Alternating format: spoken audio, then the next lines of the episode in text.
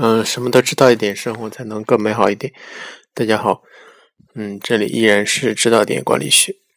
今天呢，想来谈一点关于那个啊全球化的问题。嗯，其实关于全球化这个问题，嗯，已经有一点，我们对它已经不那么敏感了。因为这个话题已经被谈的太多了，很多人经常在谈这个问题，所以有点被谈烂了。但是我们其实并没有认识到这个全球化给我们带来的深刻的影响。啊，其实全球化，嗯，有一点是实际上是回归了整个事情的原来的本质，也就是整个全球、整个地球实际上本来是一个整体的，在。啊，五个大洲没有分割开之前，嗯，实际上所有的大陆都是一个整体。嗯，不知道你们知不知道一个叫做“嗯大陆漂移假说”的这么一个地理上的一个理论，也就是所有的五大现在的我们所看到的五大洲，实际上是在经过某次剧烈的地质运动以后分隔开来，然后不同的漂流到。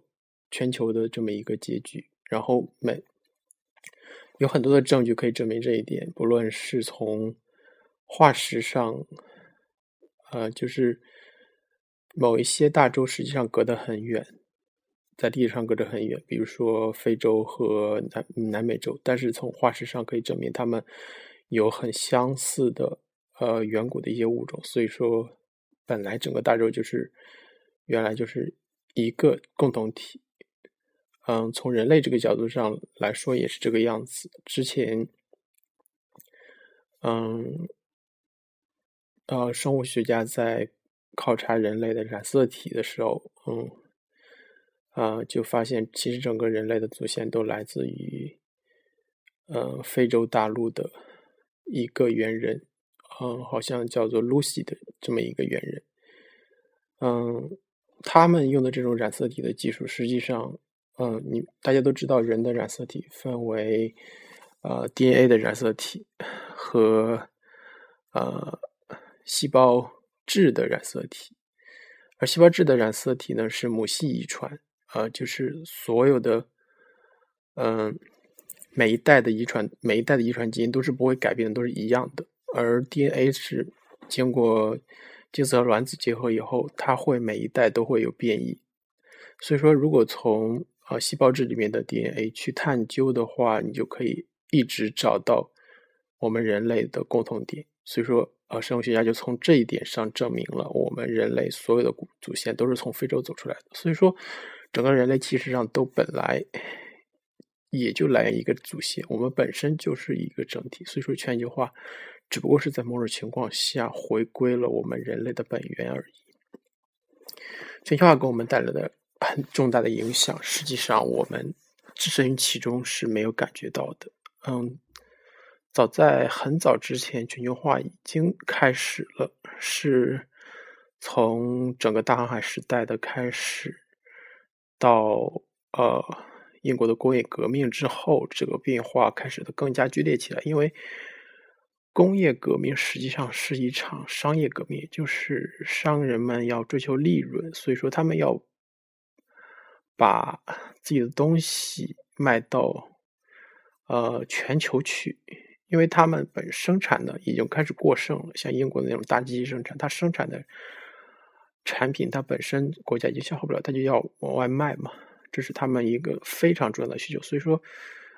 呃，当时英国人在到中国的时候，到打要打开中国市场的时候，要来和中国谈判的时候。你其实感觉很奇怪，为什么他们他们一直要提这么一个要求，就是他们要让中国开放一些所谓的通商口岸。其实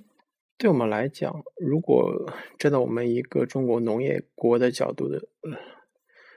来看这个问题，这是一个很奇怪的问题。你嗯，因为我们原来中国是以所谓天朝上国自称的嘛。所以这些东西都，嗯，我们我们原来的各个藩邦来上贡的时候，都是要要东西，要赐要赐给他们东西的。所以说，他们来的目的都是要得到好处的。但是你你可以，但是这么一帮人从英国来的这么一帮。工业革命后的所谓的商人这么一个阶级，他们不要求东西，他们就要求你开放经商，我们就满意了。所以说，这是一个很奇怪的现象。当然，中国最后还是被迫鸦片战争之后被迫开放了自己的一些呃城市作为通商口岸，但是呢，这并不能。并不仅仅是我们的耻辱，而另一个角度上来讲，这件事情来促进了中国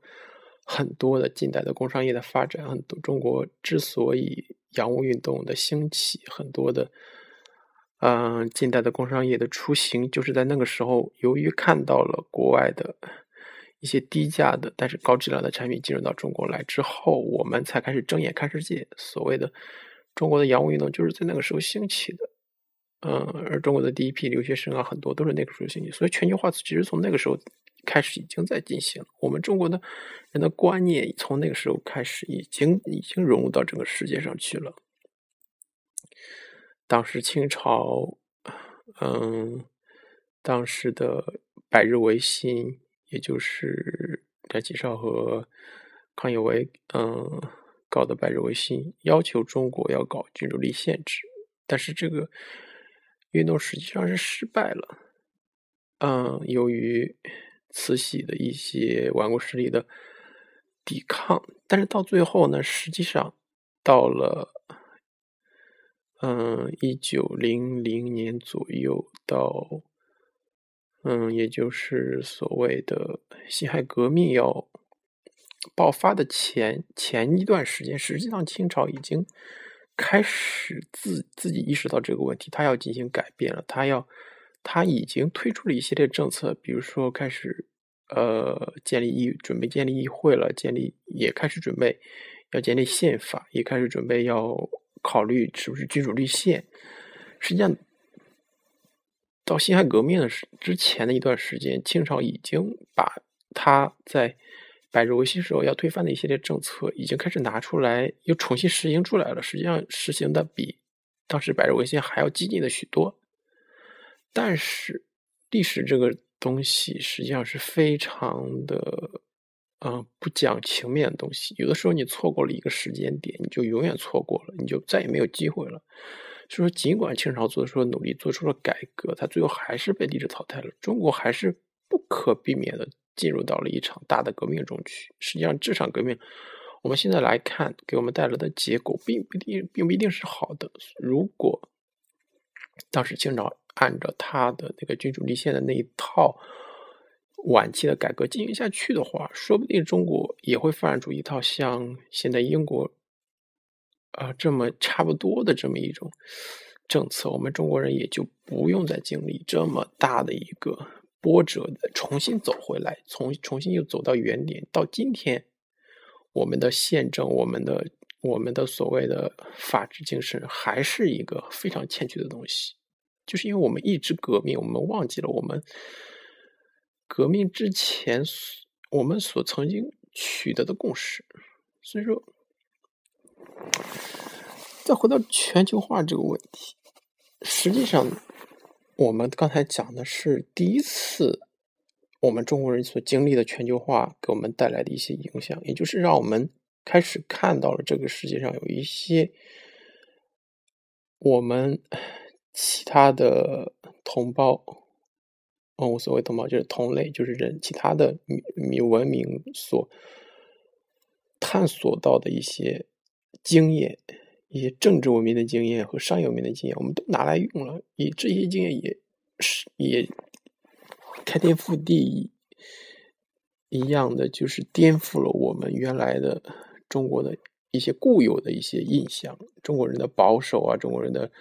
孱弱呀，中国人东亚病夫这些传统的印象，我们都开始把它抛弃掉，我们自己要自己革自己的命，自己要创新呀，自己要呃要。自强呀，实际上从民国时期一系列大家、一系列嗯大师的一些作品中，你都可以看到他有一种那么对于自己民族的那么一种痛恨，自对自己民族不如别人的那么一种。很很很心痛的东西，所以他们就很奋发图强的这么一种，整个中华民族洋溢着一种向上的积极的一种精神，这就是我们全球化给我们第一给我们民族第一次带来的一个改变，而第二次的全球化可以说是一个，就是我们现在正在进行中的一个现实，它是一个可以说更加。颠覆性的一个改变。所所谓前几年有一本书很流行，叫做《世界是平的》。实际上，这个世界已经不是不仅仅是全球化的问题，这个世界已经成了平的了，也就是所有东西都可以自由流动了。而这一个全球化的一个更重要的工具就是互联网。我们之前也谈到了所谓的互联网思维给我们的，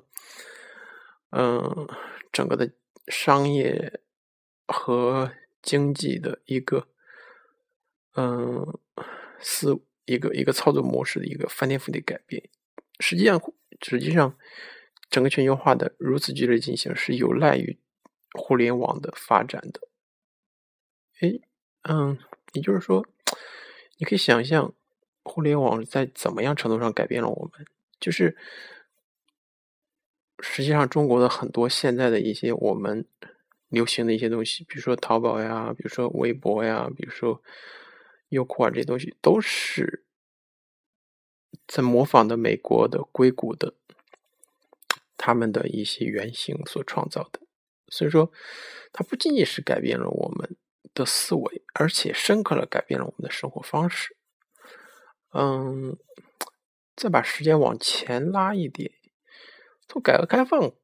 那一段时间说起，我们中国重新开始打开国门之后，一批跨国企业进入到中国来，而这些跨国企业呢，也带来了一些新的东西，带来了让我们中国人重新认识这个世界一些新的观点，比如说，就是肯德基进入到中国来。嗯，实际上肯德基，我们如果仔细去想的话，他做的东西其实很，并不算很好吃的。在中国有这么一个有着悠久的饮食文化背景的这么一个国家，它能够如此兴盛，它能够快速的建立起自己的垄断地位，它凭的是什么？肯定不是它的。美味，因为你随便去一个一个城市，不管是它有是不是以美食号称的是，它总有好多大家口传心声、口口口相传的这么一些小店，它做的东西非常好吃。但是它有一些东西是肯德基，就是来之前我们中国所有店都没有的。就是标准化这个问题，也就是我们中国传统的烹饪有一个最大的问题，就是它没有办法复制，没有办法能够标准化。也就是说，隔代相传的时候，就是父亲传给儿子，或者说师傅传给徒弟，甚至都可能变味儿，更不要说从一个店到另一个店。所以说，这这些店往往只能够开一家，往往只能够藏在一个深深。嗯，深山大院里，或者说一个 小的巷子里，等待人们去发现，而它并不能够快速连锁开来。所以，这是中国传统的一个呃餐饮业一个重大问题。而肯德基之所以它能够在中国快速的扩张开来，就是由于它的标准化，因为它把一些关键指标进行标准化，所以人们不管进入到哪一个点，所得到的购物体呃消费体验都是一致的。而如果你比如说有我们出去到一个陌生的地嗯地方，然后我们也没有很多熟人，我们不知道哪个店好吃的时候，我们往往就会选择这种快餐店，因为它可能不会给我们味蕾上带来什么惊奇的体验，但是它一定能够保证它标准的水准。就是这个是我们所期待的。我们只是要一顿能够填满肚子、填饱肚子的午餐或者晚餐而已。我们并不要多么惊奇的东西。但是如果你要去一些你不知道的店呢，你可能会得到一个很惊奇的结果。但是往往更更多的可能性是，你可能吃到很恶心，你根本连正常的一顿一顿饭都没办法保证。所以说，这个是一个肯德基给我们带来的东西。第二个就是肯德基的卫生，他所对他的卫生的一个标准的要求，或者说对他的厕所，甚至对他的厕所的标准的要求，也是我们传统的中国餐饮业所缺失的一个东西。我们对于卫生这个东西，我们向来是不看重的。我们餐饮业最重要的，我们以为是口味，我们对于食品安全也从来都不看重。但是。虽然到今天，虽然到今天，肯德基某些做法已经被我们大部分的中国企业已经学去，他已经在中国的众多的现在的企业人已经实际上泯然于众人矣，没有什么独特之处之之之处的东西。但是我们还是要感谢他在刚刚入华的那一段时间内给我们带来的一个精神上的一个震撼。你可以想，嗯，可以想象。当时我们小，我们很小的时候，第一次去肯德基的时候，那种感觉是一种，完全是一种所谓的开眼界的一种东西，就是让我们体验到了那么一种快捷的、那么一种方便的、又统一的为服务，而且最关键的是，肯德基还带了一个很重要的东西，就是它给我们，嗯。带来了一个空间，一个可以让我们自由的在里面，我们不吃饭也可以在里面休息啊，或者是写，甚至写作业啊，甚至比如说朋友见面，甚至你如果不买东西的话，也可以在里面做，服务员也不会去打扰你。这是他给我们带来另外一个很重要的东西，就是一种自由的一种平等的这么一种氛围。可以说，这种氛围是美国文化中固有的东西，但是。当他来到我们中国的时候，它就是一种弥足珍贵的东西。所以说，感谢全球化给我们带来的一些改变，感谢他们给我们生活带来的一些很重要的变化。OK，今天全球化的这个上一期，嗯，就说到这里。